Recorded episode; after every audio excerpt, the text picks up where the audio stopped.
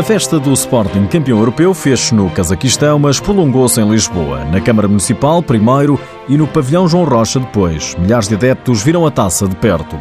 Ainda neste programa, a música dos Leões, que está a gerar polémica, um ex-treinador do Benfica criticou e diz que foi ameaçado de morte. Começam amanhã os play-off para apurar o novo campeão nacional.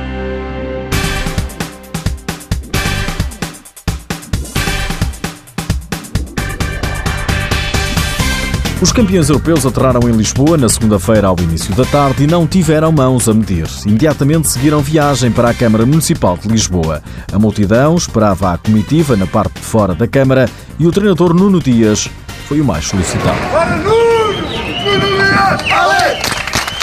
Nuno Dias! Ale! Nuno Dias! Ale! O presidente da Câmara, Fernando Medina, congratula-se com o feito dos Leões. A Câmara de Lisboa não podia deixar de se associar a esta fantástica conquista do futsal do Sporting, ainda mais emblemática por se tratar da primeira vez que a UEFA concedeu esta prova, essa marca de prestígio que é a chancela UEFA Champions League. O presidente do Sporting dava conta do cansaço. Estamos um pouco amarrotados, cansados, mas com o coração cheio.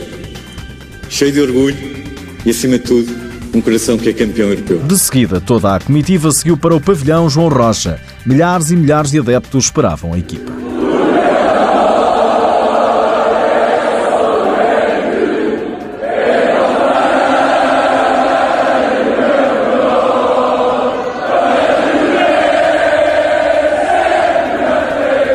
Mas o momento mais alto aconteceu quando, à frente deles, da multidão, o capitão João Matos ergueu o troféu.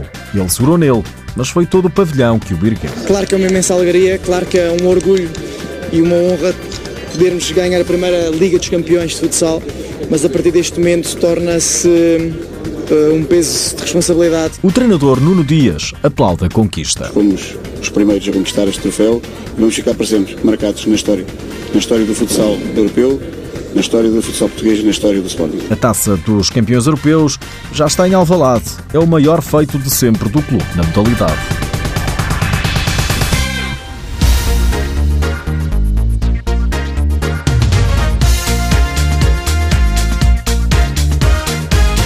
Os festejos dos Leões acabaram por causar alguma polémica, sobretudo quando o speaker decidiu começar com um cântico dirigido aos adeptos do Benfica com vários palavrões à mistura.